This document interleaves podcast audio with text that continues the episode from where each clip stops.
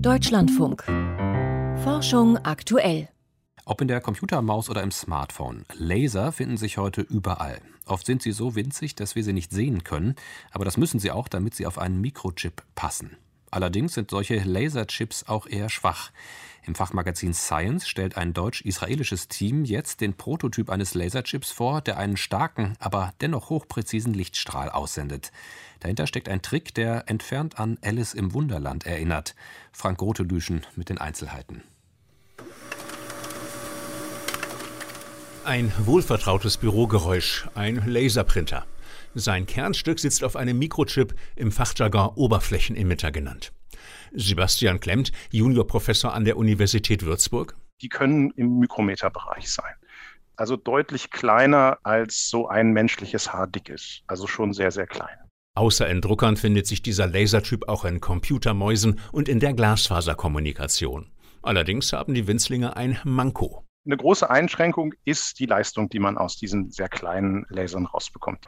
Bei Oberflächenemittern ist die Leistung grundsätzlich ein limitierender Aspekt. Jetzt kann man natürlich viele Mini-Laser nebeneinander packen. Feuern die dann alle gemeinsam, kommt ein viel hellerer Lichtstrahl heraus. Nur geht dabei eine wichtige Eigenschaft des Laserlichts flöten, die Kohärenz. Die einzelnen Wellen im Lichtstrahl laufen dann nicht mehr synchron nebeneinander her, wie eine Polizeikapelle beim Marschieren, sondern eher unkoordiniert, wie eine Menschenmenge in der Fußgängerzone. Sebastian Klemmt hat sich also mit Fachleuten aus Jena, Oldenburg und Haifa in Israel zusammengetan. In unserer Arbeit ging es darum, wie man diese Laser eben koppeln kann, um die Leistung zu erhöhen und gleichzeitig aber diese diffizilen Lasereigenschaften erhalten bleiben. Und das ist ein Problem, das bisher nicht wirklich gelöst werden konnte. Inspirieren ließ sich das Team von einer besonderen Spielart der Mathematik, der Topologie. Die Physik hat der Topologie bereits bemerkenswerte Fortschritte zu verdanken, etwa die topologischen Isolatoren. Das sind neuartige Stoffe, bei denen elektrischer Strom fast widerstandsfrei auf Oberflächen fließen kann, nicht aber im Inneren, was sie zu spannenden Kandidaten für die künftige Elektronik macht. Klemmt und seine Leute haben die Bauprinzipien der Topologie auf die Optik übertragen, auf die Lasertechnik. Entscheidend ist, so erkannten die Fachleute, wie die Laser auf einem Chip im Detail angeordnet sind.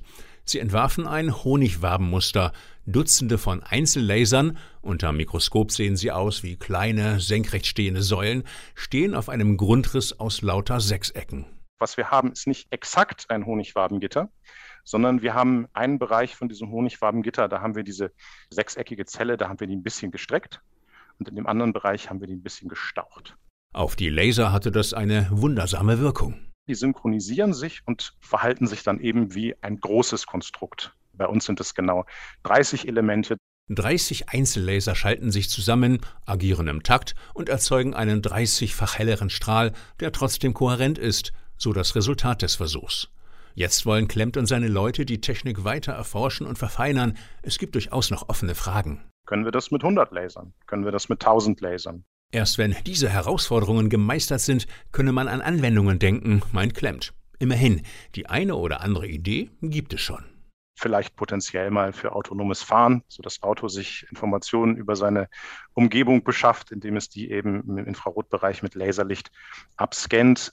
Das sind zumindest Bereiche, in denen es wahrscheinlich ist, dass eine Ingenieurin oder ein Ingenieur sagen würde, mehr Leistung bei sonst gleichbleibenden Eigenschaften des Lasers können wir gut gebrauchen. Ein Beitrag von Frank Grotelüschen.